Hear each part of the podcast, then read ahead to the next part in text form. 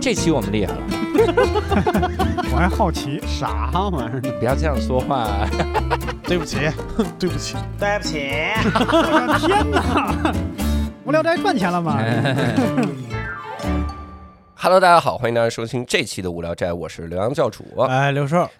这期我们厉害了啊，哦，因为这期呢，第一我们肯定要来聊聊历史，哎，你看，但是呢，我们以前一说历史呢，总会让人想到一些很沉重的这种话题。嗯哦，说什么发展史啊，什么嗯当时人站在命运的转折口嗯啊，，什么想工的业对革命、工艺业术革革命、嗯艺术革命，什嗯么这个文艺复兴，想这些嗯。但这次我们要聊的这个历史呢，非常非常的轻松。嗯，我们聊一聊单立人的历 史，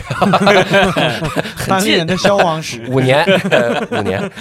所以，我们这次要聊的这个历史，选的这个角度非常好。嗯，那我们先请出我们的嘉宾啊，我们请到了最近在看理想开了自己一档节目的啊，这个节目名字叫《白银时代旅行史》的段志强老师。哎，欢迎段老 师，大家好，嗯我是照例很厉害的嘉宾段 志强。哦哦，我以为是我，大家好，我是赵丽 蓉。我说怎么上来还化名儿？咋还会说普通话了呢？段老师这次来啊，主要是也是把这个节目里的一个角度拿出来跟我们来聊一聊啊。 嗯因为我当时看到段老师这个节目，我就觉得特别有意思。嗯因为我们以前聊历史，总是聊说这个当年发生了什么大事儿，嗯好像就说这个小事儿啊，我们从来不了解。嗯，我我之前看了一个漫画，这个漫画让我有很大的感触。这个漫画叫《关于地球的运动》。嗯，关于地球的运动，它讲的是什么？它就是讲地球是怎么运动嗯这件事儿，嗯，就是当时地心说和日心说嗯是怎么怎么在那儿交汇的。啊，我们书上就写了一句，叫布鲁诺嗯提出了这个日心说，啊，对，然后被烧死了，嗯，就这么一句。嗯但是你你看历史的时候，你没觉得啥，嗯你说啊提了这个，然后哥白尼临死的时候才告诉你说我的这个研究成果在这儿啊，我死了之后再发表啊， 你死了之后烧那算火化，这个还可以。然后他他就没提别的，但那本书里面就是那个漫画里面，他详细的开始给你画这个内容，嗯你就发现这一段历史也是惊心动魄。嗯你要在怎么在当时教会的这种恐怖下，嗯，你还坚持在研究日心说？嗯你前一个人已经被烧了，被打了一顿，然后你还在这儿观测行星，嗯你疯了吗？所以那个那一段东西，它画出来是很长的一部漫画，嗯就让人很感慨。啊，所以我我看到这个《白银时代旅行史》的时候，我也很感慨，因因为这个一定是书上没提的，嗯对书上估计唯一提的就是徐霞客。啊学四个字。遍览河 山，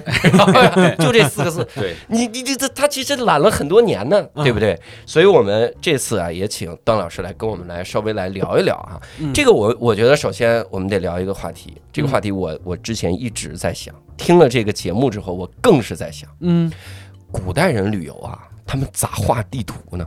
哦，这个是呃很好的问题。刚才这个教主说的我，我非常有感触哦啊，就是你嗯你说那个我们讲的可能是历史书上不太讲的事嗯儿。这个我们做这个节目一开始有这种想嗯法，就是呃我们的历史往往写的是古人不知道的事情。啊，历史哦哦哦哦，嗯我们写的那些历史大事啊，特别是对那种那种非常非常宏观的那种宏大叙事，对对对嗯其实生活在历史当中的人他并不知道。对，徐霞客遍览河山，没几个人知道。其 实， 哎，这个确实也是真的。呃，徐霞客， 你你很很难想象两个老百姓在那耕田，说你知道吗？王莽篡汉了， 啥玩意儿？谁？对，但是他们知道的很多事情我们不知道。哦，啊，他们知道怎么种地，然后怎么出门，然后怎么挣钱，怎么花钱，对这些具体的细节我们反而不知道。嗯但是这些反而是真实的生活，对对嗯对，对他们来说啊，嗯这个才是真活生生的历史，嗯，这是我们特别能共情到的那个历史，对那个部分。嗯，就是那些我们知道，我们以为自己知道，而古人不知道的历史呢，嗯，很多时候你以为是历史吧，嗯很多时候是我们今天的观念，哦，因为那是我们站在历史的末端，嗯我们在回望，然后用我们今天的这些想法去给它总结出来的一堆东西嘛，啊嗯啊，所以这个呢，与其说是历史，不如说是现在。嗯，啊，更像是现在。嗯那我我做的这个是一个特别卑微的节目， 就是过去的人他真的是呃怎么生活的，嗯嗯呃，真的面临着什么样的具体的问题，然后他们怎么去应付这些问题，嗯那些特别琐碎的、特别细节的问题。所以我一边做，心里也一边那个特别的忐忑。嗯就是其实大家并不喜欢关注那个特别琐碎的问题，因为我们的生活足够琐碎了，已经。啊， 我我自己天天都生活在这些无聊的事情当 中，我为什么还要看别人那么无聊的生活？嗯呃，我我想知道一些呃更宏大的、更伟大的事情，对不对嗯嗯啊？所以我我也特别感谢我们这个这个节目的听众，能有耐心在听这个节目，你们也竟然也也也可以接受我们来聊这个话题。所以你看，段老师为了避免这种大家因为琐事儿不点进来，嗯，把标题起成了“白银时代啊，对 对 对对对时代我我还干了一件更惊悚的事情，我把我的发刊词都枪毙了。嗯已已经那个那个节目已经已经上线的发刊词，后来我又完全换掉了，我重写了一遍。”啊，我就是怕那个一开始上来一大堆那种这个呃无聊的细节，对吧？大家扭头就走了。哦，推门一看，你啊，你你嗯就这个，就然后就就走。全是琐 碎。推门一看，这也不聊王小波， 对对这对因为这个嗯走了。你你比如说，你刚才说到徐霞客，我好像到第七集才出现徐霞客的名字，嗯就大家一看这个旅行史的名字，以为我就讲徐霞客，嗯其实我几乎不讲徐霞客。对，在我我是正经听到第七集了啊，而且各位听众可能听到这期的时候，发现第七集可能很靠前，不是的，是因为我们录的时候，段老师没更新多少集。哎，嗯对对对对对对对，我我听第七集里面提了一句徐霞客，说徐霞客会砍价儿，哎，对对嗯对，哦跟人家去买书，说我想买一个这个当地的这个呃那个那叫什么呃方志啊方志，哎当地的方志。嗯那人说我这儿我这儿有一雕版，嗯我这版啊我书是卖了嗯没了，我给你现印一本儿，嗯然后四百四百块钱。嗯然后这个徐霞客说二 百，这半砍，那人对，说这卖很很符合我们砍价 的一般规则嘛。二百，嗯那是那是卖了，卖了之后呢，说你明天早上来取，取的时候发现这这奸商，我操，两嗯本儿上下两本儿，嗯然后就给印了上册，还没装哎订。嗯徐霞客更 奸，徐霞客看这上册我 看过，然后上册我大概都了解，不要了，说两百退我，嗯把钱退回去。我对徐霞客老师的这个印象完全改观，来自于这本就这这里面的这么一句，嗯但是大部分其实没聊到徐霞客，嗯， 大部分还在呃聊哎这怎个，么因画为方我式还我还没听，就是嗯一看这个名字就《白银时代旅行史》，就是我其实嗯就是平时喜欢听评书嘛，就哎可能就是评书里边咱关俩于爱好一样，是吗？哎对是吗？对对就评书里边关于这种。呃，细微末节嗯的事情其实描述的多，但是有时候就是我也有想不明白的事情。你比如说在，在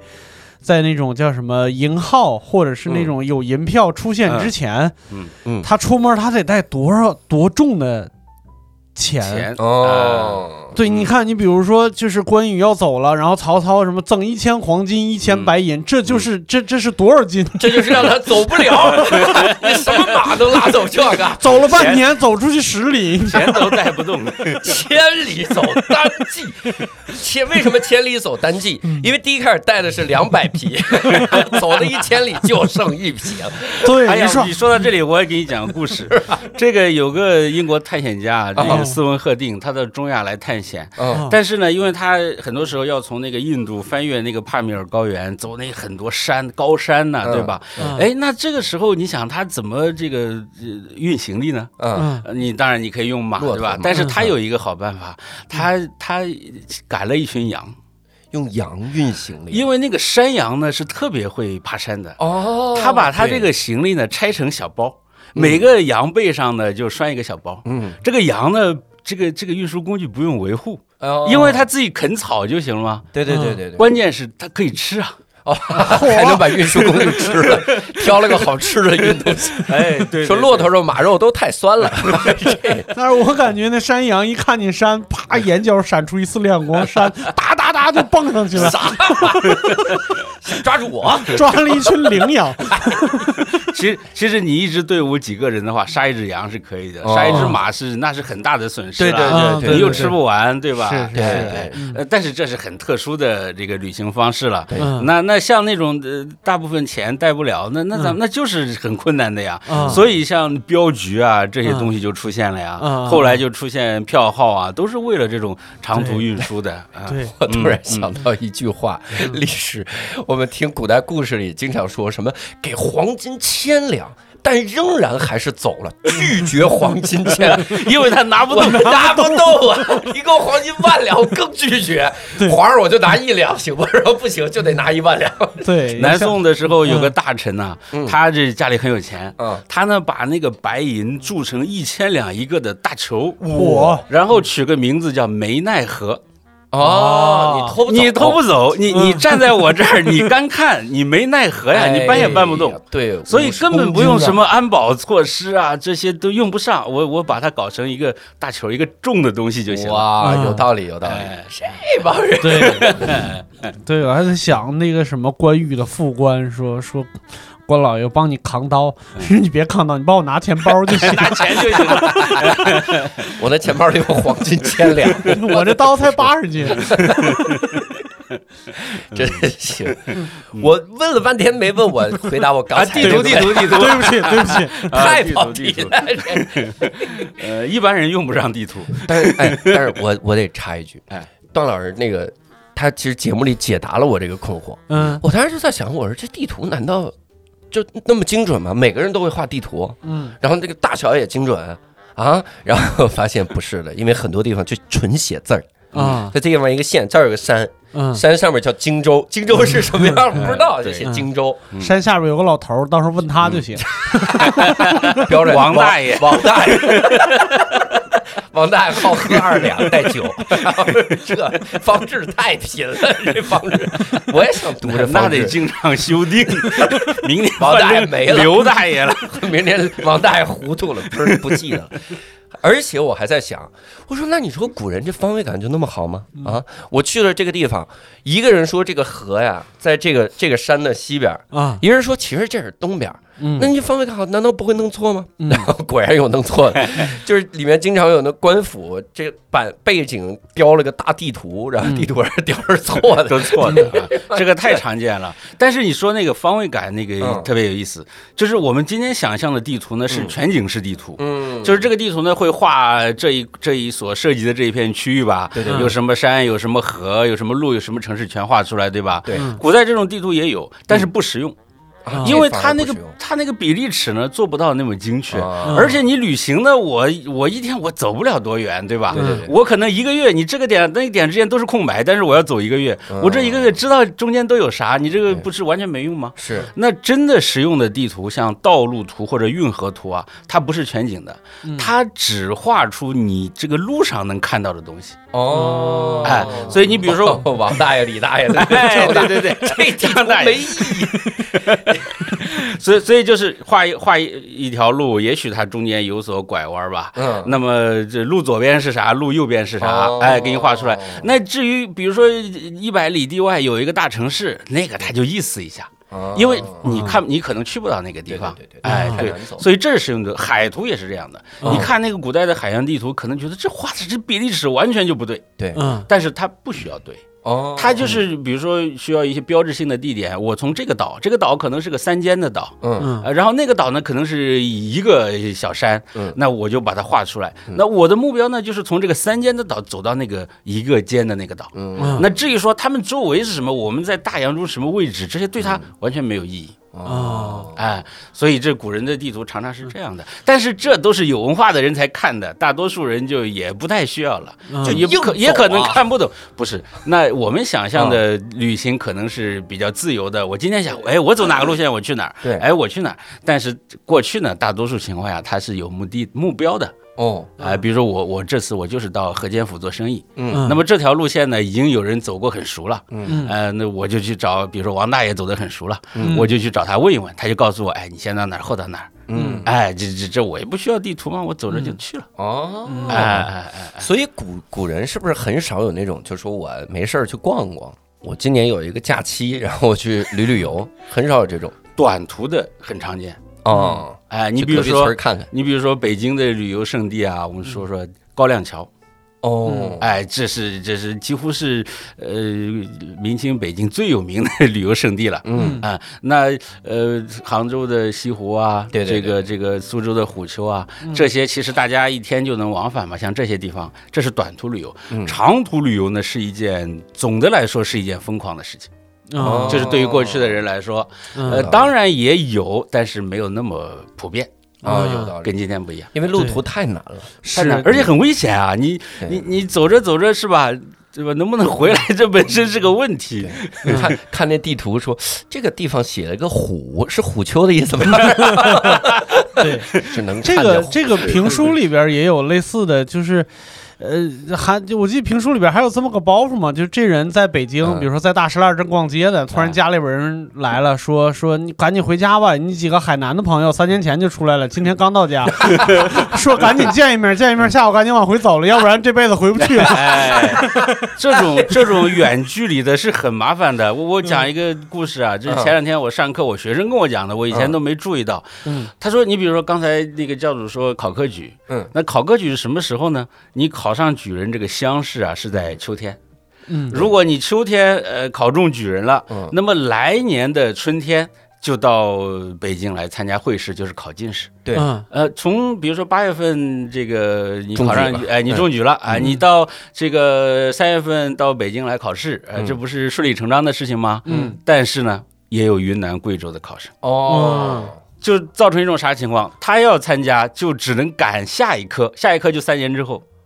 哇，因为他赶不及，他来不及这个赶到这个北京来。哎呦，所以这是有很道理很具体，而且是很现实的问题啊。嗯，所以那个对一对直都有这个呃官员来提建议，哎呀，我们能不能稍微往后推一推啊？这个嗯你你人家好不容易来了，你其实你宽限一两个月，人家也就走到了嗯对啊、结果不然的话，你得让人家等三年。五个月嗯都走不到，啊，哇，那这个确实是啊，因为呃，比如说你从南京到北京、嗯这条路是比较顺的，对对，哦啊对，很多地方有对，山路，很多地方有那没山书路。嗯以前那个你你们有没有注意到一个现象，就是湖南啊，嗯湖南的这个文化，特别是在科举方面发达，那是清代中期以后的事情了。对，就是之前呢，湖南出的进士啊，很少很少的。嗯为什么呢？以前就有学者这个写过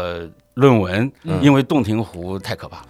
哦，就是比如说有有一个举人，他这个坐个船走到洞庭湖这里，一阵风翻 了，翻了嗯，这就造成影响很大，这个社会心理啊，就觉得嗯。哎呀，因为过去的人呢，心对里对总是对会想一些那个玄之又玄的事情，嗯呃，所以导致这个过洞庭湖变成一件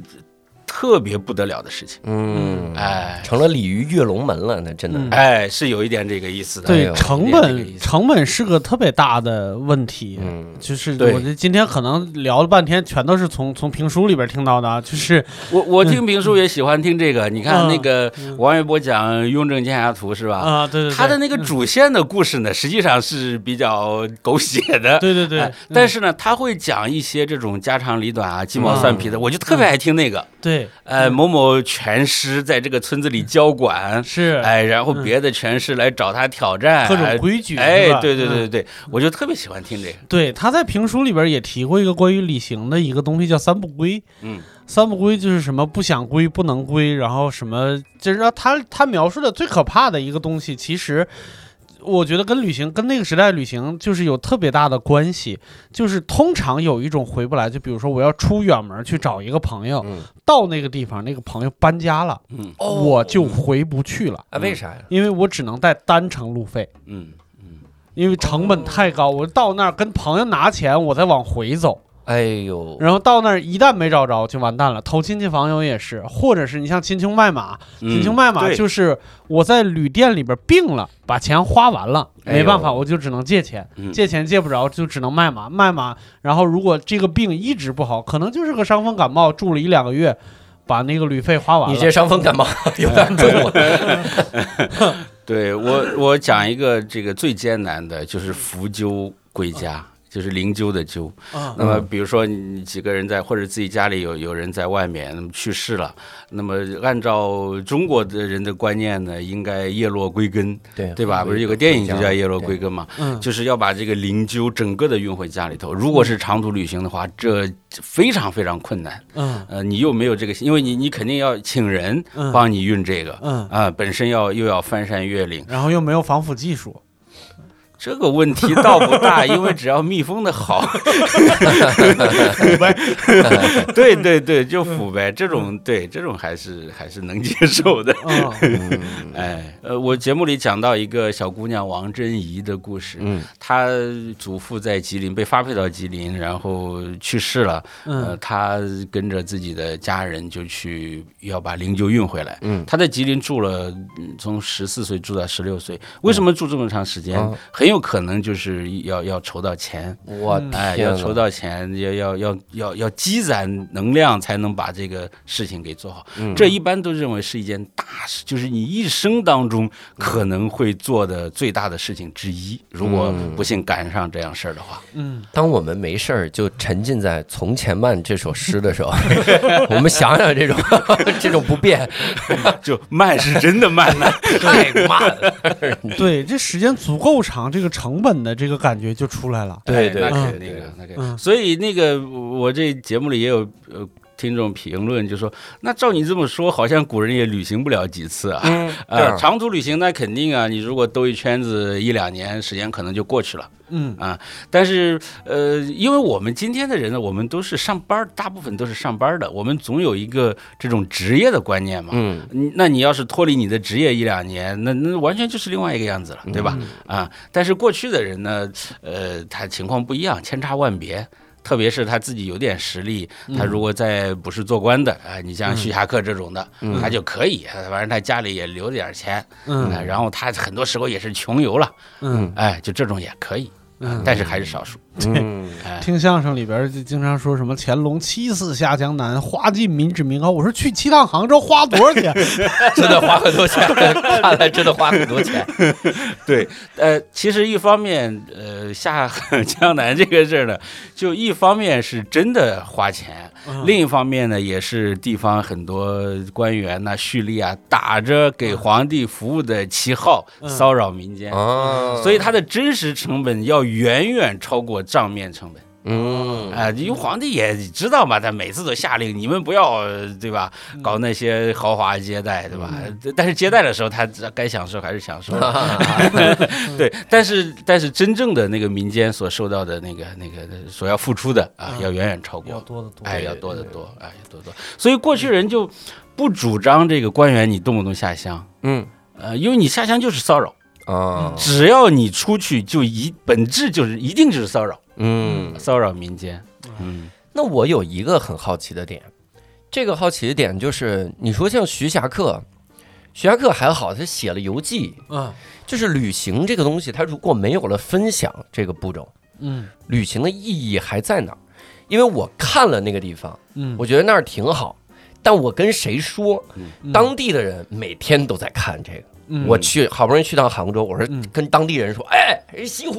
牛哎，当地人对对对，我们从小就生 活在嗯这就这样吧。对，你回家说西湖真的很牛，别人觉得你没去也行啊。嗯我其实就在隔壁村儿打了两天游戏，然后回来，然后说西湖可真牛，嗯大西湖这水深，嗯就也行。反正我一辈子也没去，所以总感觉如果在过去的话，如果是我，我可能就没有什么旅行的动力。哦，因为你没法发朋友圈儿，对，没法分 享，哎没法分享，然后我路上还这么艰险，没法录 vlog， 对，呃没法弄 vlog，就就一肚子的牛吹不出去啊，吹不出这去这难受啊。对，纯吹也行啊， 我就坐村东头儿，我就吹吹。我是当年我在海南的时候，海南在哪儿？嗯挺远。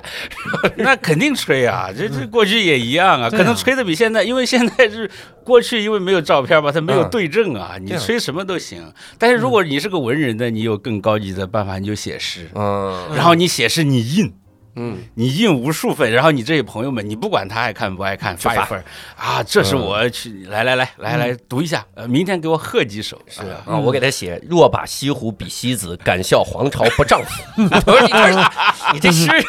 挺缝合呀、这叫集句啊，这叫集句啊，也有这么玩儿的，不怕被打死就行。啊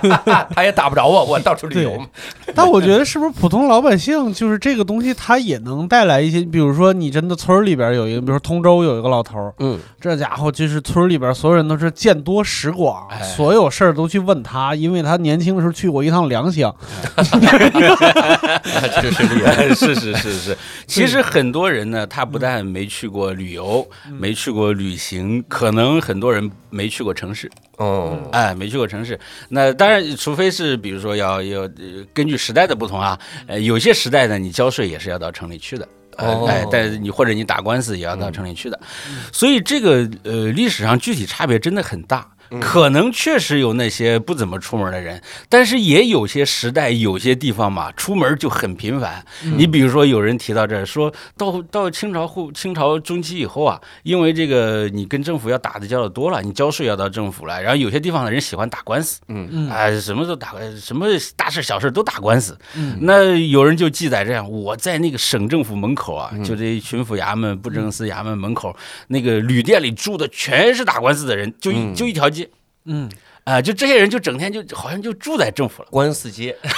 哎，就住在这儿了。其实这种情况也是有的。嗯那各个地方可能南，呃，靠南一点儿的地方，相对来说比较活跃，嗯，哎，出门的机会比较多，不管是嗯商业比较发达，方商业比较发达，然后商业比较发达的地方呢，它这些契约啊，各种各样的也都比较多。嗯那这种多了呢，就有了打官司的素材。啊，哎，可能很多官司打到两百年前，就是说两百年前他卖给我一个什么啊，不 是这，我苦苦活了两百年，就为 了就为把了这钱要我的，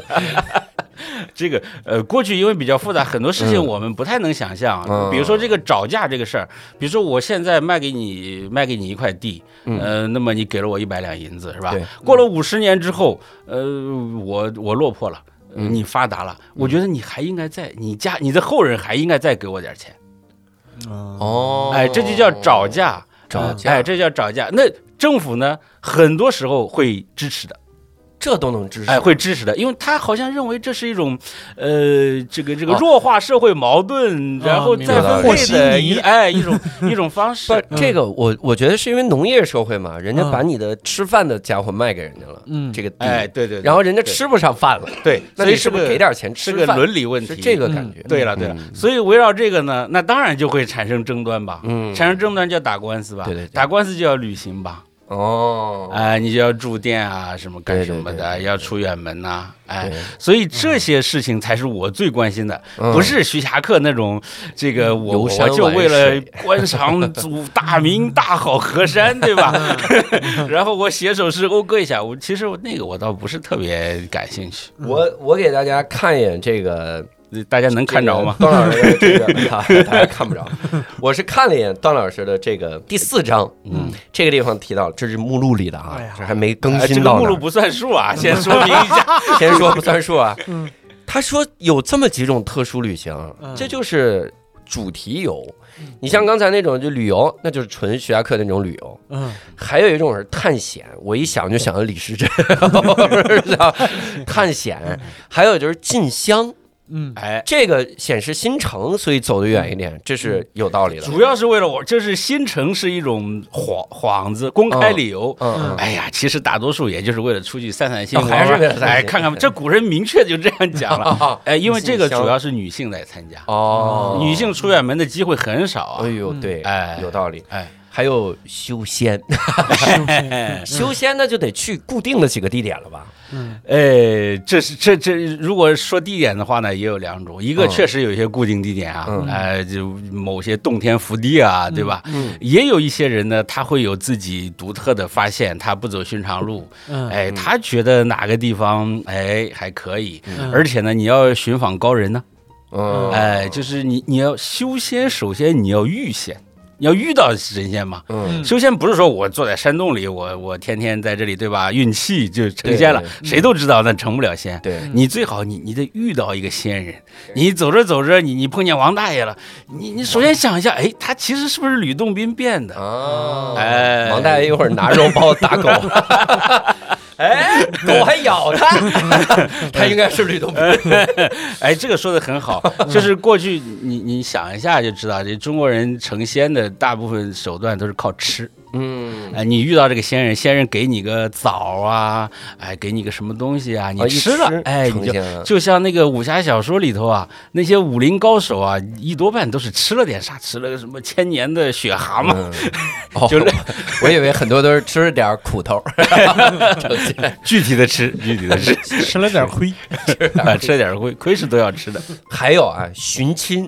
嗯你看这也是刚才哎讲的，对这个呢，我们今天 应该很少了，嗯但是、呃广泛的说寻人，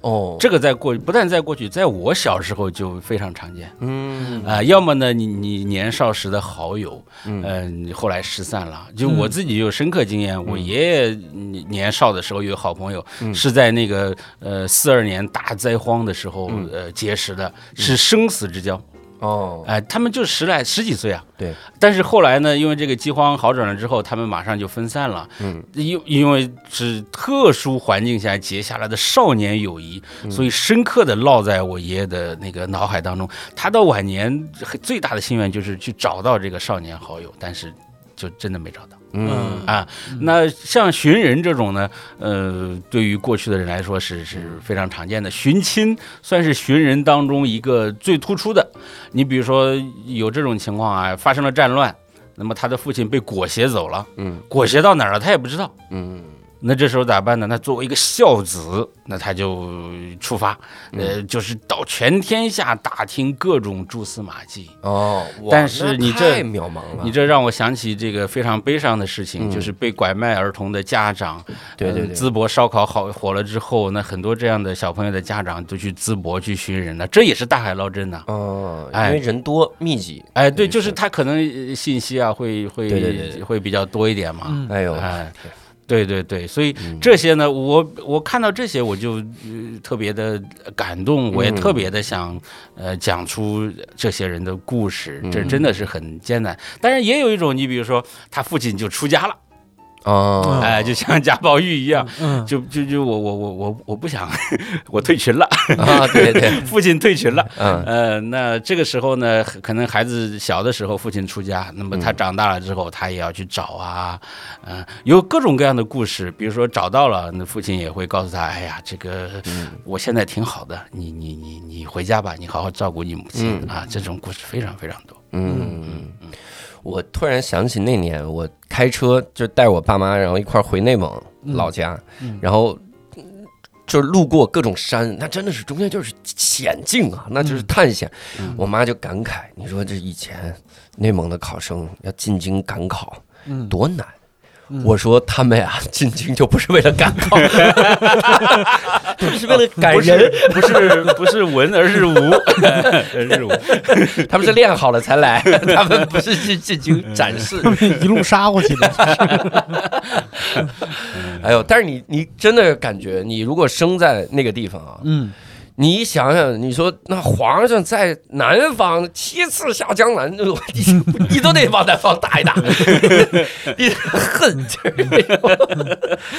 真是那种感觉对。那我有一个小好奇，哎嗯我们那个时候就是全国各地的那些旅游，那我是想去哪个城市，人就让我进吗？因为我想象中城市不是有城墙、有城门、哎什么守卫啊把守。对，守卫嗯晚上关门了，说你是干嗯嘛？我来旅游的。 然后守卫把门打开，然后你进。 守卫拿一指南说这是米其林三 星，哎，对你推荐。 他应该其实他不能开的不能这样吧？很难这样吧？嗯， 那旅游是哪个城市随便进嘛？那当时，呃，首先城市和城市不一样，嗯你比如说边境城市，那今天也是这样啊。嗯嗯，今天你还要变办边防证呢，到有一些边境城市，对哦吧？是的嗯哎对对对，那比如说这个清朝的时候，那有很多这个新的纳入版图的边疆，嗯呃，那这些地方一般人也不会想着要去，嗯。哎，很多地方呢，嗯特别是你要越过重要的关口的话，也需要你出示相应的批准文件。嗯啊、但是你如果做生意呢，官司上确实有盘查的，盘嗯查主要任务是收税，嗯哎，主要收税。至于说城门呢，城门其实大多数作用是晚上关的啊，就限制人晚上不要回来。嗯嗯哎，就是白天你你可以，所以为什么我们刚才说有很多近郊的旅游景点啊？因为因为你早上出去，下午回来。嗯嗯那如果如果如果那个那个城门关了，你你就在外头待一晚上。有有一个著名的故事嗯嘛，就是那个、那个独孤信，呃，超级大帅哥啊，他嗯呃他他有一天他那个时候是在秦州吧，就是在天水，然后他在外面打猎。嗯呃，结果呢？一看太阳偏西了，然后他觉得城门要关了。虽然他自己是这地方地方官，他还、嗯还要遵守这个规定。然后他就打马跑得飞快地跑回这个城里。嗯结果呢，大家就看见那个夕夕夕阳西下呀，嗯然后有个超级大帅 哥，以这个骑马策马狂奔，嗯他跑的这个帽子都歪掉了。有嗯大家一看，帅呀、嗯第二天，全城的人的帽子都歪着戴。 哎呀，这这个哎，全城的人都在城上看这个， 帅，帅 呀！贾斯汀比伯，有一个典故叫“斜阳侧帽”，哎，哦，斜这个斜阳夕阳嗯西下之时，一个帅哥侧戴着这个帽子，嗯哎，就是就是，贾斯但汀是比伯跑的屁股沟都露出来了。 所有所有嘻哈都在，都露着屁，咋回事儿？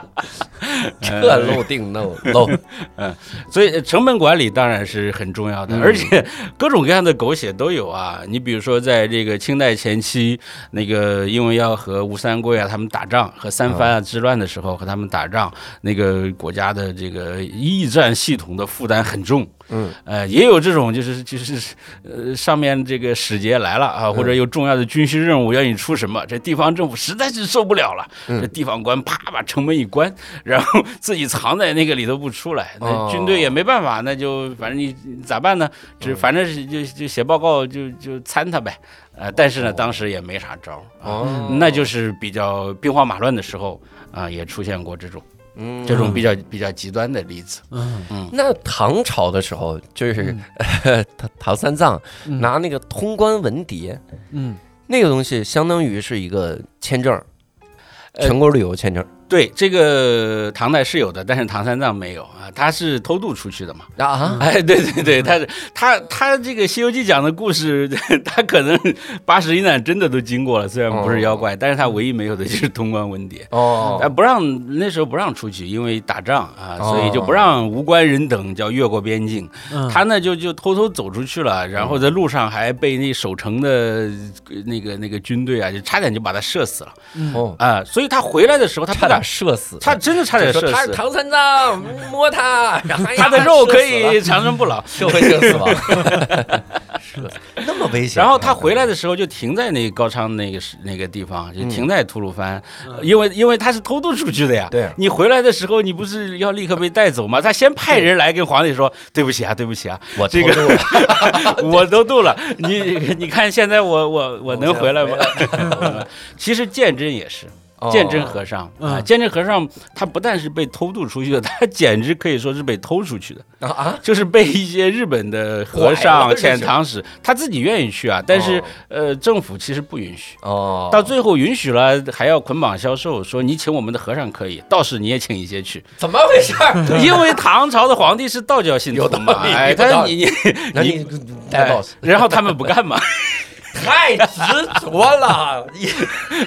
对对对对，所以唐代管的是比较严的嗯。那唐代的通行证我们现在能看到， 我现在还能而且还不止一份，哦哎，就是在日本就存着日本和尚啊、到唐朝来，嗯他到哪一个地方，哪个地方就签个字，给他敲个章，然后他继续到下一站。嗯那也有那个这个这个唐朝内部的啊、比如说从这个西域到切呃这个敦敦是敦煌还是吐鲁番文书，我忘记了。嗯呃，他从西域一直到呃江南宁波，好像是来探亲啊、嗯也给他发一个这个叫过所。嗯哎，就是通行证啊，所以唐代的管理是比较严的，反而是后面，呃，明朝晚期到清朝的时候呢，没有这么管的，没有这么严。嗯哎哎哎，哇塞，这这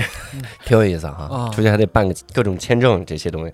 那您搜集这个素材的时候，是怎么去能搜集到这么琐碎的这些事 儿？因为很少有历史书提及啊，我觉得。呃，这些呢，就是大的历史书不会提。嗯你比如说正史里面、二十四史里面，啊对他才不会提这些事儿了，都是对对讲的对大写不过来事哎那国写家不大过事来啊，不会讲写嗯。但是呢，呃，我为什么要做白银时代？因为嗯白银时代比较晚。我讲的哦白银时代指的是明代中后期一直嗯到清代晚期这段时间嗯。这段时间呢，留下的资料实在太多了。哦啊，大量的可以说这些资料当中绝大部分没有被人读过啊，包括学者。嗯对那这些资料呢，有些他就会写呀，你写个日记，你就说我我今天去办了个通行证。嗯呃，交了多少多少钱，嗯然后是怎么办的？你嗯你有有可能会写的，嗯，哎、然后你就找到这些东西嘛。哦，哎但呀不会真假参半吗？哎有的人他也没旅游过，他哎自己瞎呀，写。 你要说真假参半，那些写大事的才是真假参 半吧？哎有道理，有道理，咱们也不知道。 他想个他写个宫廷，他参与了宫廷密谋对，然后他会来写一个我我的前半 生。那你知道那里头哪是真话，哪是哎假，话？这有道理。但是他这是有办个道理通行证花了二十块钱，没必要拿这个事儿来骗我 吧？通行证其实当时是十八， 我写二 十，为的就是骗你这帮学历史的。这可 这能这有大局观的人。真的，但是那些大人物写的，他就是有意的去骗历史学家的呀。嗯你们你们写历，特别是有些大人物写日记，你以为、嗯对吧？嗯，他明确的知道，你像蒋介石，嗯他明确的知道他的日记的每一个字都会被后来的历史学家反复的琢磨，嗯，所对以对他下笔的时候，那肯定很谨是慎了哎，对对很对对谨对对，对反倒是你都不知道他是谁，对吧？对，嗯人家也不知道咱们是谁的哎，这些对人，对对，他们下笔的时候， 哎，反而这些资料还是更、嗯更可靠一些。嗯再一个呢，你咱们今天跟古人关注点不一样，嗯就是古人他写这个东西，他可能重点在别的，嗯比如说他旅行的时候，他写一首诗，对吧？嗯他是为了显示我文学造诣，对不对？我我这个玩的多好，而且我有很多这样的朋友。嗯那里头提到的一些具体细节呢，反而是他不太重视的。嗯但是哎，咱们今天就从里头给掏出来，嗯，哎，能看到一些东西。啊哎，对而且那个时候好像也开始大家有这个旅游的这个机会了，更多一点了。哎，是对对，我想象刚才段老师说的那唐朝的旅行日记太好写了。嗯王大爷写日记，五月二十三号晴，嗯，今天想去云南，然后被判了六年， 不去了。 太好写了， 那过去呃更早的时候，我们看到的旅行大多数是大人物啊，他为了做官啊，嗯哎，或者是这个有军队的调动啊，或者是这些重要的文人在游或者写嗯历啊，哎，写诗啊，我们也知道啊，高力士被发配到那个呃湘西那个山区里面去，对嗯然后就写当地的荠菜，呃，如何如何啊，我在长安的时候荠菜都论斤卖，嗯这里的荠菜遍地无 人采， 哎哇！哦，这是首诗啊！嗯我在长安荠菜论斤卖，对对这里的对荠菜遍地无人采。 对对对这这这这对，两京称斤卖，呃，此地无人采。哦呃一夏虽有别，风味应不改。哦哎虽然地方不一样，但是荠菜不都是这个味儿吗？ 就哦古时候这个诗自己也是给自己解解心宽的这是。古时候有有的诗也也是呃不需要鉴赏，是是，对对对对对对 对，不用加任何注释， 全看得懂。全看得懂，对吧？恨但是你看了之后，特别想吃荠菜馅嗯儿的饺子。嗨嗯 哎，这个真是很感慨。那您搜集素材的时候会遇到哪些困难吗？啊，困难太多了。哦，啊，遇到困难的时候我就放弃了。哎，呃，你比比如 说不我，难为自己的人 那绝那绝对不难为自己。我们学历史的呀，啊，这个太明白了， 就是就是你总会遇到那个史料空白啊、哦，那肯定啊，他不可能事事无巨所有的都你全能给找你。记了。嗯比如说我我我最近做一期那个那个呃收拾行李的，嗯呃那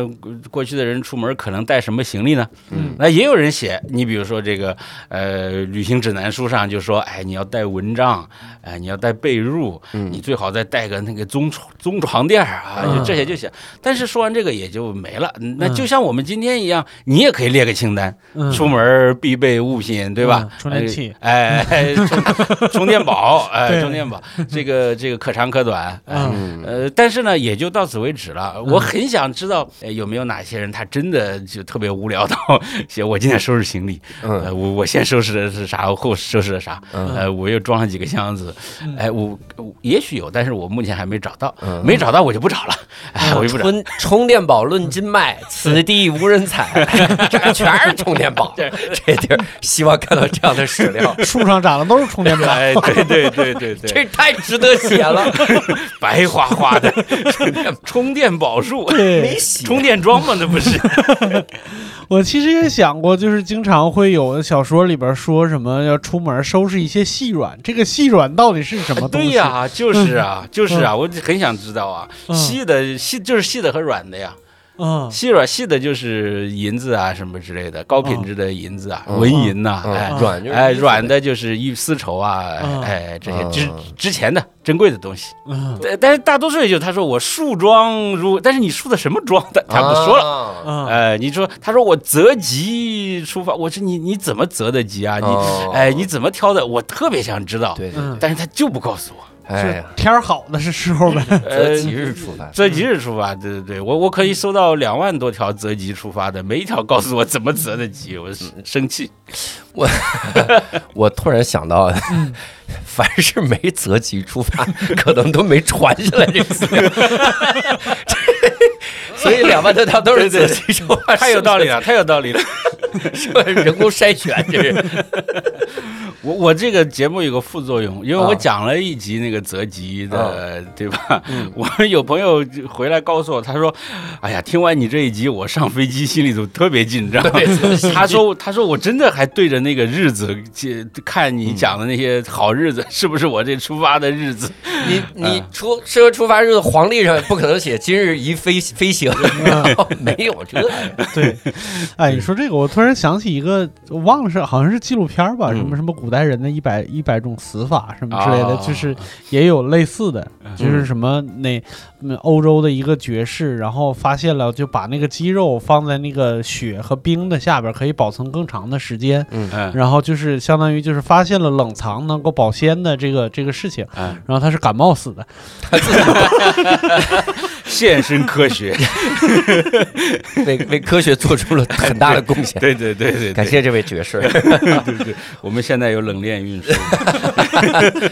那搜集素材的时候，有没有哪些说，哎呀，这个素材真的很有意思，嗯但是我因为节目的限制，我没放进来。比如这个这个素材，它讲的是当时婚葬的这个礼仪，嗯，说我是旅行史，我没法放进，类似于这种的哦，那这个筛掉这的素材。个不但是做节目是这个，嗯那我们平时读书都是这样，嗯每天都遇到这样事儿嗯，而且我们自己也自我告诫，也告诫我们的学生，嗯就是你千万别看到一个有趣的你就跟着他走了。哦，哎，因为永远有有趣的，对对对，嗯你永远会遇到这个，这都是路边的野花。嗯都不要踩。哎，但是也有一种特殊情况，嗯这个我得这个跟大家坦白一下，嗯就是因为我们节目时长有限嗯，而且我们呢也不能讲太专业的东西嗯啊，所以有些呢非常有趣的发现就被舍弃掉了。嗯，比如说这个我们讲到明代的通行证啊，明代的录影嗯，但是明代录影现在一张也看不到，哦，哎，就谁也没见过，现在活着人里头谁也没见过明朝的录影长啥样。嗯嗯可是呢。我在一个地方就找到一个描述，他把那个明朝的录影的内容抄了一遍，哦，嗯哎，所以我我现在知道明朝录影上面印的是什么了。哦那但是呢，我们时代，而且我还存着写论文呢，等着，对吧？哎，有这道理。个哎 主要是篇幅限制啊，嗯主要是篇幅限制，怕拿这种无聊的史料去去打扰大家，嗯，哎，所以就所以这个节目我其实听的时候，就《白银时代旅行史》，我听的时候，真是第一个感觉信息密度非常的大，嗯而且不艰深，嗯这是让我特别开心的一点。 这这这出个门有啥健身我 的？我我特害怕，说了说又开始就这个时代，我跟你聊聊它时代背景 啊当时人们的心理，然后然后哲学历史思维意义、一历二史三四意义、感受、升华，然后就好像怎么怎么样，人的这个心理变化，我特别担担心听这些艰深的，没有，就很多无数的有趣儿的小故事，噼里啪啦给你，然后说你看有没有趣儿，有趣儿，还有下集，然后下集继续有趣儿，就一直很有趣儿。我觉得这个真的是非对常好对对，其实我是想，呃，我的设想是这样，其实大家其实每个人听到一些故事，自己都会有一些想法，嗯但我希望是我把这个事实交代出来。嗯那么大家有自己想法太好了，可是那是你的想法，嗯就是就是你你你可以根据你的环境、你的立场，你想怎么想怎么想。我不想强加给大家，就说我怎么想的。嗯啊、那我觉得最重要的，我们是学历史的，嗯历史的学历史的人都是资质平常的人，就是我们只想搞清这些事实究竟是怎么回事儿。嗯至于说在这些事实基础上，你得出什么结论，你对人生宇宙有什么看法，嗯那欢迎大家大开脑洞，那简直太好了。那是哲学系的要干， 大家都是哲学家，历史系，然后弄出来都给哲学系，供你们参考，哎各位参考供你们思思考，那边思考这个想去吧，想去吧，嗯你琢磨去吧。琢磨琢磨这些哎。 然后，那您做这个节目的时候，有没有哪一两个片段说自己印象特别深刻，很有感慨，相当于是自己最最有感触的那么几 集？呃，其实我我每一集都有感慨，嗯，呃，因为我呃做这个节目学到最多东西的是我，哦，为啥呢？这是就像我们上课写书一样，其实你永远学到东西最多的就是这个讲课这个人和这个作者。对对对，因为你你自己的知识结构永远是有欠缺的，对你永远只知道一小部分，对吧？嗯但是你为了讲这个事情的全貌，你必须要读很多东西。嗯啊，读的这，比如说我可能读呃一千页的资料，然后我才能写出这一集节目来。对但是我写出了，可能就用到十几二十页。但是那别的东西就是我赚的呀，那啊，哎，那就是我的收益啊！我我就简直太开心了。所以做每一集呢，我都有这个收获。你比如说，我们刚才讲明代通行证吧，嗯哎，那明代通行证什么时候开始的？我们都知道，这朱元璋发明的政策。那它什么时候结束的呢？啊，哎，这是个以前甚至连学者都不太关注这方面的问题的，嗯，有因为我们只说明代有录影制度，就是这个对通行证制度，嗯呃，一二三四。但是这个制度是怎么结束的？嗯因为你想一下就明白，这个里头特别好玩儿。嗯因为这个通行证证制度要崩溃，它应该是一下子就全部崩溃了，不会一个地方一个地方的崩溃。嗯嗯你你不可能说我这儿先不用通行证了，那别人还在办通行证怎么办呢？嗯呃，你你你这儿你说我们不办了，我们我们这边取消这个制度了，嗯那你出去不就白给了吗？就不被检查了吗？对对对，嗯可是并没有这样的法令啊，我没有看到那个明朝政府发一个圣旨说，呃，自几年几月几日起生效，呃，然后取消这个制度啊，嗯没有啊，那这个是怎么没的呢？对。哎，我就觉得特别有意思。那您最后找着答案了吗？哎，我现在有一个初步想法，我可能嗯回头要写一个论文，哦就是探讨一下，就是它呢，呃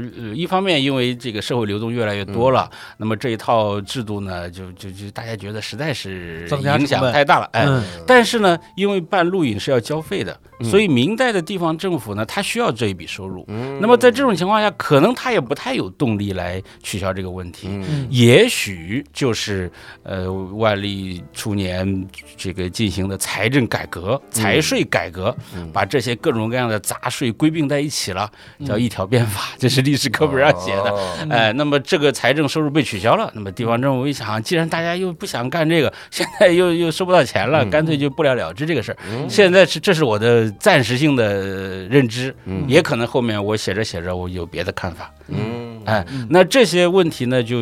呃，我觉得就给我很大的启示。是就嗯是你看看个人生活呢，其实它牵也牵扯到很大时代的的这个背景哎很大的问题。那这个社会到底是怎么运转的？嗯这些最后都要落实到一个一个人的具体的生活上。嗯，哎哎，你出门要不要办证，其实是个很严肃的问题，对吧？哎，对对对，嗯哇塞，嗯，那我得问问您，当时是为啥想到要做《白银时代旅行史》这么一个节目呢？哎，这个、呃好玩了。啊，就是本来想的不是旅行史，哦，本来是啥呢？就是以前我在那 个本来想《白银时代》读后感，然后聊聊王小波， 本 来是黄金时代旅行史，不是瞎说的，并没有一个黄金时代。那个，因为我以前我在看理想 APP 上面参与过一档呃历史节目，叫《从中国出发的全球史》。嗯，哎，然后那个节目呢，好像这个还有一些朋友喜欢。对，那那个节目结束，那个规模很大。哎，那个节目结束了之后呢，呃，他们就说：“哎，你你你还能做点别的不？”嗯 哎，我说我可能就对中国历史比较熟悉。他说：“那那你想想，呃，你你限你呃三个月之内给我想一个策划出来啊这是不是强盗吗？看理想，这不是强好 盗，好想，这是老板。” 哎呦我的在那天！儿看一下。谨言慎行，对老板的话我们要少评论。 对，就是就要想一个策划出来。嗯呃，我说呢，因为我们现在其实大家都比较关注历史，但是呢，已已经有的那个历史呢，大多数是比较宏观的。嗯，哎、对嗯就其实大家也喜欢宏观的，因为我们这这这这生活就这对吧？就平常就这么的无趣，我们想掌握一些比较。宏大的那种那种社会发展的规律啊，嗯我觉得这是非常正当的。呃，但是也有一点呢，就是其实，在专业研究领域啊，大家对这些琐碎的事情关心的越来越多了。嗯可是这个呢，并没有传导到这个呃，对呃对社会一般的呃朋友们讲历史，并没有传导到，嗯，并没有完全传导到这个环节，嗯啊、大家好像以为这个专业学者仍然还是在研究什么乾隆皇帝啊、王阳明啊这个呃这些大事情，当然他他们也在研究了，嗯啊研究的也很多了，但是对于那些社会生活的具体层面，而且现在大家有个共识，呃，就是你你当然说大话是很容易的了。嗯，你在历史当中挑几个事儿啊，挑几句话，然后按照你的喜好你就呃评论一番，这个说实话是比较容易的。嗯，呃，可能呢也有传播效果，但是呢，这个不是严肃的、呃认真的那种学术性的做法。嗯啊，所以我就想，哎。我们能不能想着别从上面往下看这个历史？你老觉得你是一个像上帝一样，你一眼你啥都看到了，对吧？嗯一说朱元璋，你马上想到崇祯皇帝了，啊，对， 因为这是我们后面的人有这种想法嘛。对对对但是当时的人他怎么可能想到这些呢？对吧？哎，他指望着还有传之万世呢。嗯哎，那怎么样才能更接近古人的真实的生活状态，古人真实的心理？嗯那就想象一下，如果你是一个生活在那个时候的人，你具体要碰到什么问题？你你你一生肯定有很多事情要处理吧？嗯哎，那这些事你要怎么弄？所以呢，是从这个思路出发，我说我嗯们要不要做一个这样的历史？他说可以，但是你要想个角度啊，哦你不能漫无边际，对吧？因为一个人要碰到的事情实在太多了。对对对，哎，我们今天就是教主，你来谈谈你的生活，你你这啥？我怎么这从哪儿谈啊？从何谈起啊？对嗯对吧？哎，那所以就要选。那比如说我我说我们有几个角度，你比如说我们可以谈谈吃的，嗯，方美面。食史哎，不对，饮食史不哦是饮美食食史史，哦就像我们这个是旅行史，不是旅游史，哦，嗯因为旅游是那种锦上添花的，少数人玩的事情，嗯旅行可能是大多数人都要经历哦的。的嗯呃，美食呢也是呃老爷们哦吃的呢，吃的，饮食 饮食你比如有说冲击的粮食，啊，呃，盐，对对对，哎，酒嗯啊，这些基本的调料，酱油什么，对哎，对这对这是我最关心的，是嗯就是和最多数人的这个生活息息相关的。我一说到美食，您立刻改成饮食，是有下一部作品是 《白银时代饮食史》是哎，吧？一方面是这样，另一方面我有点心理阴影，哦就是我我别人叫我们一个美食博主，我经常在网哦上发一点儿，但是我老纠正，我这美食博主是以量取胜的。啊，我是这饮食博主，我是饮食博主，对对对，就是俗称吃货。 哎，对，然后还有一个是呃方式。方术就是那些算卦的呀、看风水的呀，他们到底是一个怎么玩法？ 嗯啊，后来这个呃商量来商量去呢，他们就说我们要不先从呃旅行做起吧。哦哎， 我说好，哎，我说好。但是呢，可能一开始大家想的也是那种旅游的，嗯就是是是讲讲徐霞客啊什么。嗯其实我为什么不爱讲徐霞客呢？嗯原因倒有，我对徐霞客完全没意见，嗯嗯， 就我也很我也很那个尊很重难他。对一个学地理的有意见， 你知道吗你能对他有啥意见？哎就是你确实确实，你怎么就变变了四方了？怎么回事？唯一有点意见的是他有时候就就就蹭蹭公款旅游啊， 哦，哎，，然后这个像老爷爷还抓一些百姓替他抬轿子啊，哎哦这确实嗯也是有的。但是呢，关于徐霞客徐霞客的故事，到处可以找到。哦，对对，哎，对吧？那那我想，我这老节目生都常谈了嗯卖钱的呀，你你你你让人家随便在网上就能搜到的东西，对吧？嗯也有很多人写书、哎写论文、写软文，各种都有对，还有纪录片。那人家呃看那个不好吗？嗯，啊，为什么要看你这个对？而且他这个故事对于社会全景有什么帮助呢？ 嗯，帮助没有那么大。哦哎，就是除非他当中提到的一些具体的细节，你像呃刚才教主说的还价呀，呃嗯其实那个也不是还，那个是还价，但是我更我我讲他的点是，他到一个地方要看那个方嗯放志置，哎，对要看方志，哎，就是这个，所以这是这是旅行，哎，嗯旅行不是就像教主你到处巡演对吧？嗯你你可能没空到哪里就去看名胜对嗯古迹啊，各种景点，但是你这种工作旅行哦就是我也我是特别关心的。哦，我也是旅行，哎，我不你是也旅是游，哎，你也是旅行，哎呀，这这说起来好心酸，对吧？嗯是 是旅行，不是旅游，哎，这是大家都行吧是命苦的人嗯啊。 只有我，我现在呢，因为做这档节目，我可以光明正大的说，我虽然是到处玩儿，可是我是在工作。哦，您因为这个节目还能到处玩呢，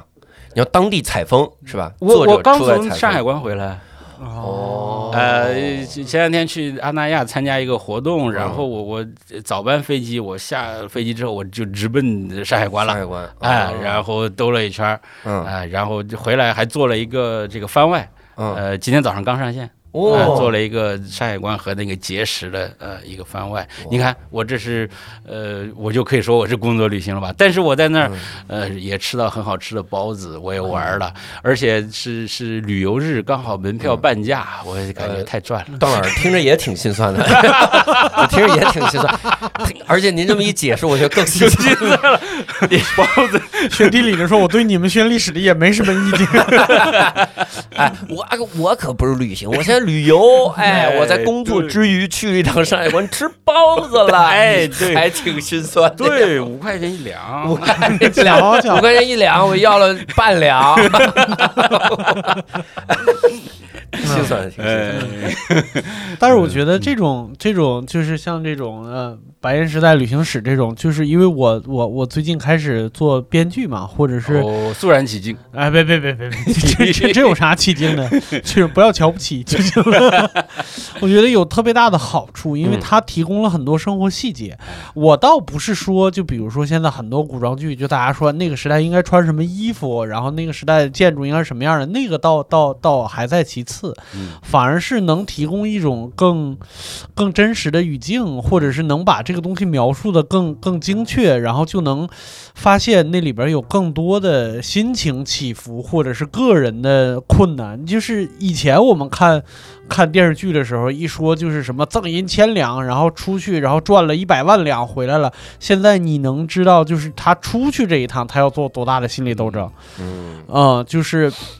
就我举个例子，就特别有意思，就是昨天看朋友圈，我朋友的朋友的妹妹，十二岁还是十四岁，嗯写了自己在写小说。然后他小说里边有个情节，就是他他主人公是一个特别，呃呃上普通的上班族，嗯然后喜欢一个人，觉得自己配不上。突然有一天，他老板说说这个工作你要做完，我奖励你一百万。这明显是没有进过社会的人写出来的情节。嗯但是你现在如果要是就把我们现在很多古代的故事啊真的拿给古代人看，那种古代人写也会 这样，这 这你这不太对 劲，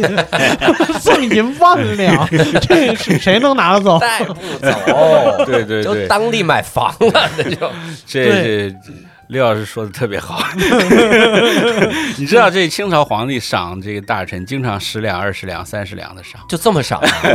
呃但是这是已清朝经不特错殊了，的。 拎兜儿回来了。前面的明朝就就会多一些，嗯那汉朝的就更多了，哎嗯动不动赏万金啊。啊，我哎，对对对，这这个这个也是很有意思的，嗯但是我们姑且不谈，以后讲那个货币史的时候，我们可以哎再来聊这话题。你但到是底策划了多少个节目啊？ 我是先挖坑，就是挖了坑之后，大家看大家，大家如果觉得哎这个我感兴趣，那我们就来谈。嗯大家我挖了坑之后，大家如果没啥反应，你坑就坑呗，我不跳，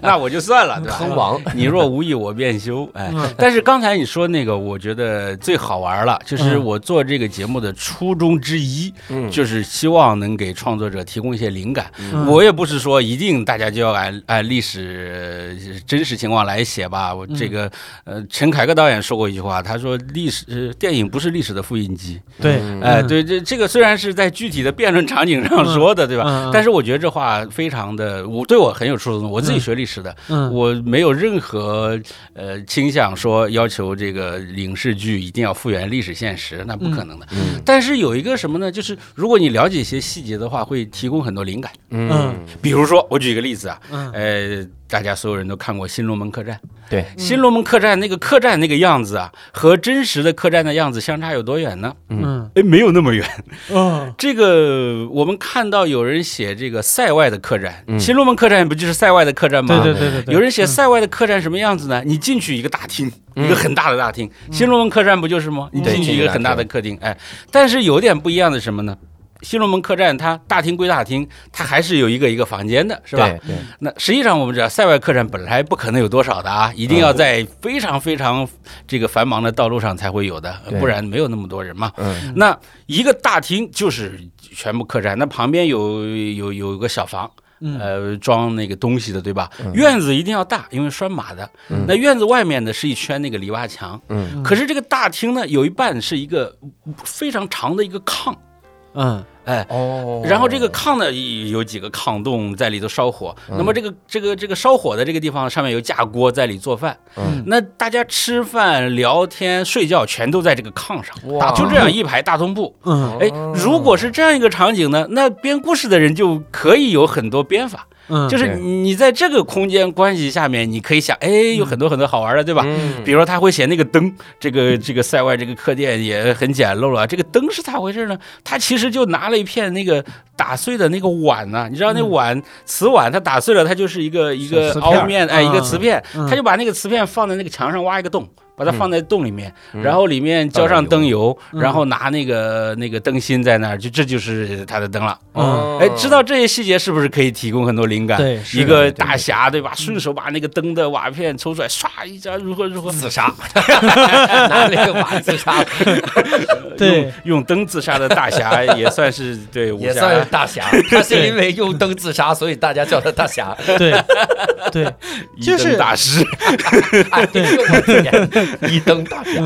对，嗯就是我能想到的。你比如说，就是我们以前听到故事里边有一个人，他想出去求仙去，他嗯出门的时候，他的心理斗争，我们想他没有什么心理斗争。嗯嗯但如果看了这个旅行史以后，旅行那么困难，嗯他其实一定有心理斗争的。哎，他那个要下的决心可能更大，对对对。嗯，就是这个，那这个过程就会出现很多机会在里边。是的，是嗯的，所以我不是说我把那个发刊词给换掉了嘛，嗯导致我的编辑这个不敢言而敢 怒，开玩笑了，我光编在辑摔东西， 一句话没说就摔东西。我你我的怎么编了辑现在就在门外 等不是着，我不要说他坏话，对对，他他对我很好 的，他默默承受了这一切。那呃，对这个我这个新的发刊词呢，就是说呃，假设说历史是一场游戏，嗯嗯那么我们玩游戏的，我们都关注这个人物啊、故事情节。嗯那作为我学历史的人，我更关注这个游戏的设定。嗯嗯哎，这个是个什么样的世界？大家遵循什么样的规则？嗯，那可是这个设定你怎么讲呢？那就当然要通过具体的人、具体的故事，嗯然后来讲这个设定。哎、所以我我我更想讲这个这个历史这场游戏的基本的规则和世界观。嗯那么编故事，我特别希望像。刘老师这样的 编剧啊，然后那个小说家呀，呃，讲讲故事的人呐、啊，嗯他在了解了这些设定之后，编出特别精彩的故事。嗯。嗯嗯，那到目前为止，您这个节目，然后收到的评价有没有印象深刻的？啊，很多嗯啊，很多。这个呃我我我有专门的那个念评论的环节，嗯我会把大多数有内容的评论都会读给呃读给大家听。呃怎么跟看理想沾边的播客都喜欢念评论？啊哎， 呀，肯定是道长带的呀，他这个对吧？我又想来水节目，哎，对对对，他想水节目的，他念评论，而且很长的评论他也要从头念到尾。我说你不能给个摘要吗？ 他问了什么你概括不出来吗？道长老师，那那怎么水节目呢？ 没人要求你，你节目明明叫八分，啊 对对对每，次都一每个多小时。八十分。 对你比如说那个呃，有一位老师陆小亚老师啊，嗯他写过一本书，就叫《旅行中的生死课》。嗯嗯，他他当然他也非常喜欢旅行，他现在也在我们节目里经常给我们留言。嗯啊，那有些朋友告诉我一些我自己没读过的资料。那个嗯你说出了一本英文书，讲一个日本的普通女性的旅行生活，我我不嗯我都不知道这个书，呃，因为刚出没多久，呃，还没有这个简体中文版啊、他告诉我，我就马上去看啊，我就学到很多嘛。然后还有一些去回应我这个讲的，比如说我讲这个呃名图录影的时候，就是过去的人去世了以后，那么在呃某些地方，大家也要给他求一个呃通行证啊，求一个录影。其中有一个录影上面就写着呢，这个亡人呐、他呃带了随身有几件衣服，然后带的东西随葬品呢，就只有、呃一把雨伞和一个包袱。哦哎、就是这是表示他是出远门了。哦呃，因为雨伞和包袱就是出行的那个用具嘛，嗯所以就是在过去人的想象当中，死亡就是一场旅行，嗯哎，他就是去出远门了。结果有朋友在下面给我留言说。他说：“我们那儿浙江衢州人去世了，就要烧雨伞和包袱。哦，现在还有这个哎，传现统，呃那他说还有，嘿那对，是厉害所以这些就给我很呃非常多的呃这个嗯启发。那我们还有朋友在在企业里工作，嗯呃，他就讲他的那个旅行经历，给我们每次都给我们写很长他的旅行经历嗯啊、因为他全世界到处跑。嗯那我我们讲到一些什么，他觉得和我们主题有关嗯的，就来就来回复一下。我我就特别感动，我觉得大家是在帮我做这个节目。嗯啊嗯嗯我想到了一个能让段老师印象深刻的评论，嗯，啥？比如说他讲明代的时候，老百姓怎么生活，嗯然后怎么怎么旅行，嗯，在底下就回复我说：“你说的对，我们是这样，哎，我这做的也有鬼节目。数字生 命，你这谁 印象深对刻对对，做了个鬼的节 目，？”高力士回复：“对，的确 是按斤卖，是是，对对。 那儿真是无人 采。我这个在另外一个一个场合讲过，因为我自己学历史嗯的，而且我自己学思想史出身，就是研究过去的人怎么想的。嗯但是怎么想，你知道，真的很难捉摸的，对吧这？个所以我我我在写博士论文的时候，就特别希望我研究那些人能活过来，嗯呃，不用活过来了，他们的魂魂灵过来就行了，飘到托个我梦就这行，哎，托个梦就飘到我这窗户进来，告诉我你写的什么垃圾狗 窝，根本不是这样，我特别有安全感，就会。但可惜至今也还没有发生还这没样发的事，现还没嗯发生，没哎托呀梦这个这 个，但是来日方长吧。呃慢慢托梦。 对对对，我我我还有一个好奇，嗯纯探讨。哎，您说这个做历史类的节目啊，嗯口吻重不重要？就是因为你看我，我最早那零五年听百家讲坛，嗯，易中天老师遭到的批评就是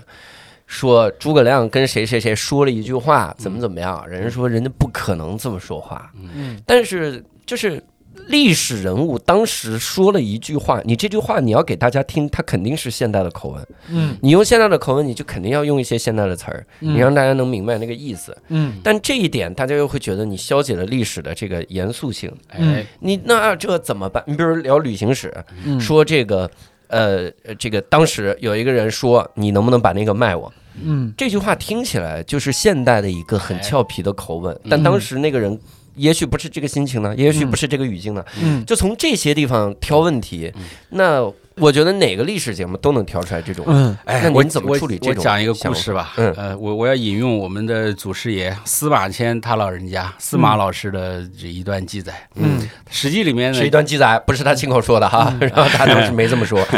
史记里史记里面呢，就就就讲这么一个故事，有一个刺客，嗯，受命去刺杀一个大人物，嗯嗯那么他呢，就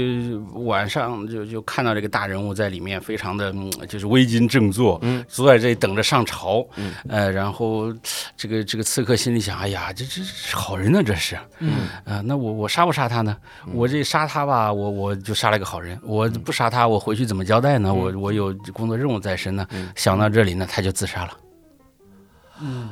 哦，然后所有的人，司马迁，他自杀前的心理活动你怎么知道的？对 呀，对呀，嗯对不对？啊对啊呀，所以，所以我们呃，我觉得教主提出的是非常严肃的问题嗯，但是这个问题不是今天才出现的，嗯，就是自打人类有语言以来，就是同样的问题。对你比如说我，我现在转述啊，我跟我跟六兽讲了，嗯我说这教主跟我说了啥啥啥啥啥，这这中间一定有加工的。嗯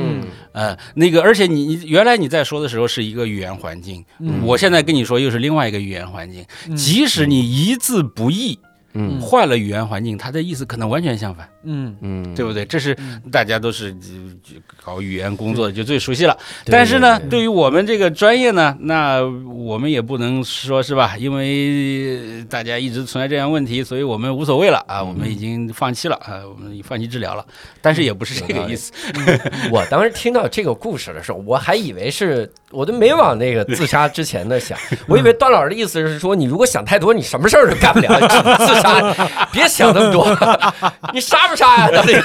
你太喜欢总结中心 思想了，你。完全完全概括错了哎呀吧？嗯想太多了没用 啊，想太多了真没用 啊。那你从另外一个维度来说，其实我刚好啊，就是前几年在有一次得到春晚的时候，就是帮帮几位老师就是润色稿子得到春晚，得到办的春晚啊，哎对，得到啊，得到的知识春晚不，是你得到了但 春我晚 以，为得到了春晚编剧的机会，呃春晚得到你也可以。对，翻译稿子的时候，就他有一篇，我就记得那个内容，就是他在讲的，就是就古代的那个语言体系和那个发音，甚至都和现在不一样，而且每个时代和每个时代都不一样。当然了，当然了对你，你在唐朝的时候，就是你可能他写出来是那些汉字，但是他读出来就是一门外语。嗯对，那你你如果要追求那个东西，你到底要追求到什么程度？嗯就是当时诸葛亮说说了一句什么，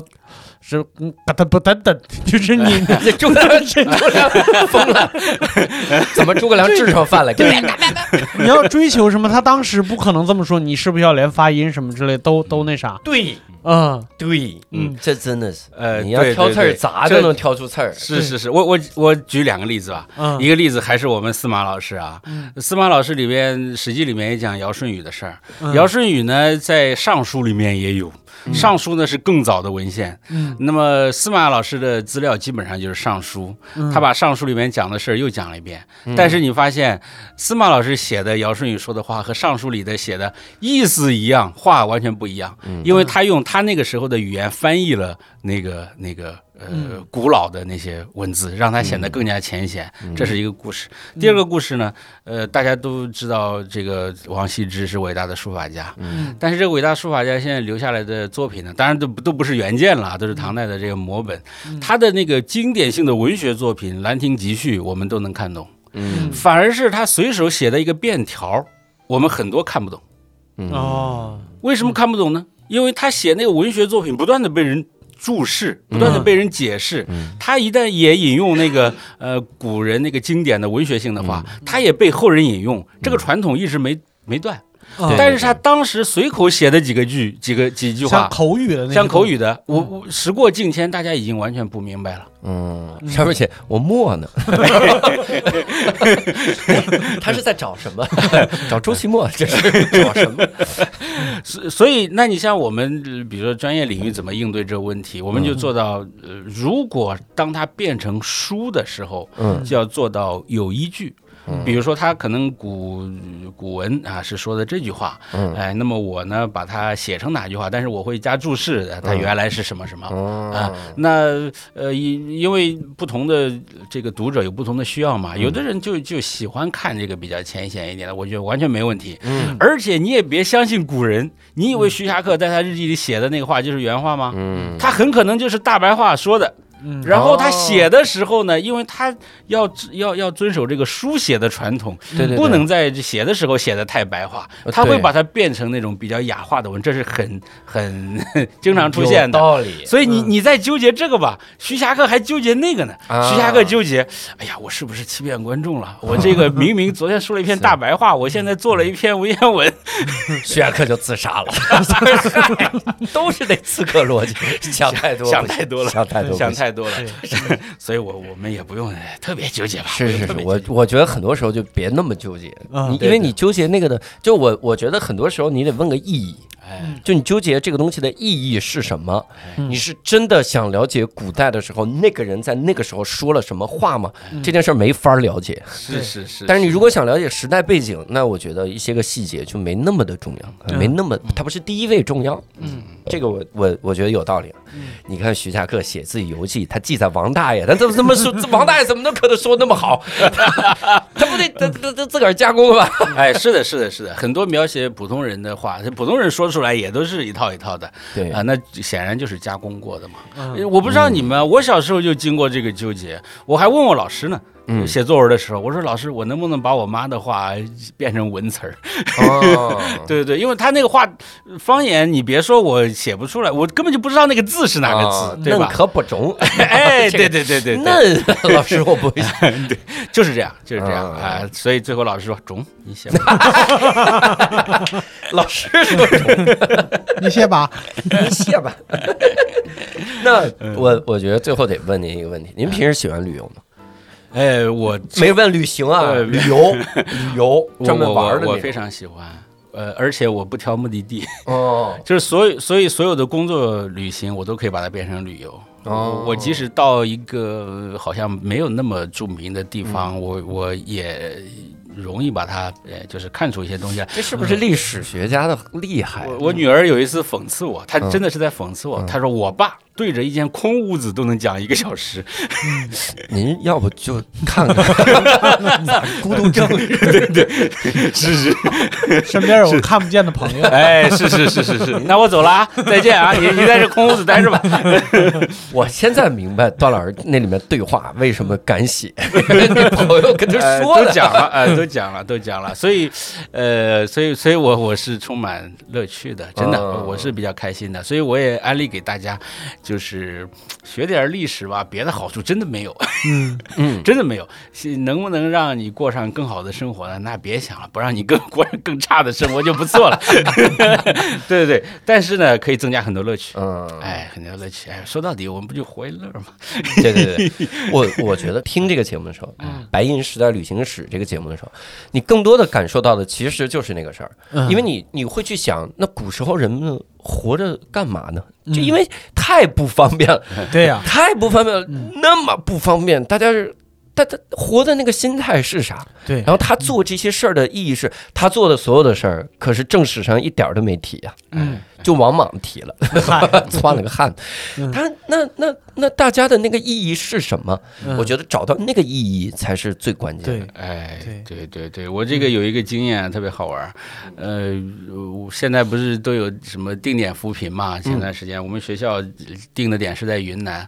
嗯、我们到那里去呢，就跟一大爷聊天，王 不知道是不是王大爷，但总而言之，一位大爷，嗯这个他他自己孩子在上海，他也到上海来过，嗯他说，哎呀，他说你们在我们这儿扶贫，非常感谢你们，嗯呃，他说，但是呢，我我到上海，我住我儿子那个房子啊，那个房子真的小啊，呃嗯哦，这个他说我去那菜市场买菜啊，嗯那个菜是、呃不咋地呀、 他说那个水，哎，他说反正也也能喝吧。啊，他说那个空气我就不说了啊。他说你们是扶贫，我们这里现金收入确实挺少的，就是但是谁贫呢？这个真的还不一嗯定。有道理。嗯嗯那有道理我我就说我们在看古人啊，我们得把古人和今人都放在不同的嗯环境下去考虑。你你要按今天的生活标准，你觉得他可能很惨，啊，那确实很惨的，确实很多。但是他的环境下，他也在努力的创造他的生活。而且每当想到这个问题的时候，我马上就会再往上想想一层，就是未来的人也许生活的很好，会觉得我们今天很惨。哦，有你道一理。你一辈子，你你那么辛辛苦苦的，早上起那么早，晚上睡那么晚，你就会就交房贷了，了，你嗯你最后都没花在自己身上，对就吧？为个房子，就为了个你看看房去子，旅游只能买五块钱的包子， 哎呀 然后对还说自己旅游，还要 等免费门票，对吧？你你喝个咖啡，你觉得味道好，其实为了让你更好的当社畜，哎啊 嗯对不对？哎，对估他可能也是觉得你这太惨了，太惨了哎，是太惨有了。道理。所以我我我们也都努力的在悲惨当中。嗯呃找意义吧，聊沉重了，是吧哎，对对，不是你们的风格呀哎， 我但不这我是那种庸俗喜剧， 到最后要让大家掉眼泪，掉眼泪，用错对对对，这是但不点是我你嗯们的点二十， 但但但不是你们这个贵播客的风格。嗯，那您准备这个就是在做这个节目的时候，嗯，有没有对自己的一些个观念产生新的影响？旅行观啊、旅游观啊、历史观等等等等，会有新的影响吗？呃，我实际上是先有你说那些关，然后才想到做这样的节目的。哦，那至于说这些节目做完之后，我会不会有什么改变，我也不知道啊。也嗯许您您做会有改 变，您会收入稍微多一点点。一一点，真的是一 点点。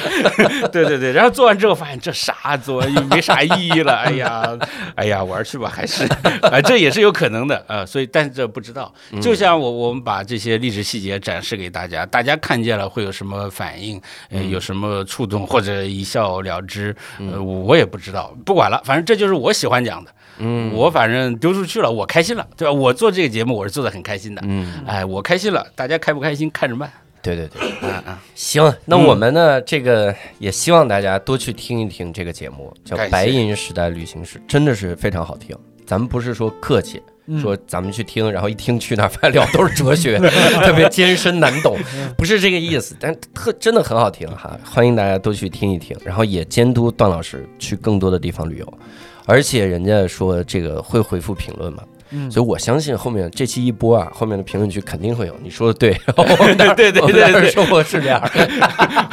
破折号高力 士，哎，不知道高丽，不知道那刺客，对对， 老高，自杀的刺客， 可能王大爷的留言最多。哎呀，说那说的中，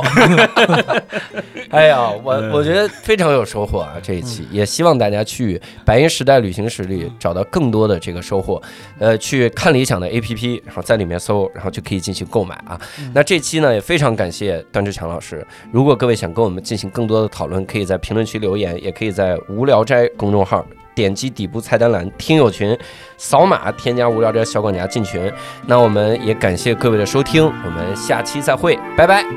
拜拜。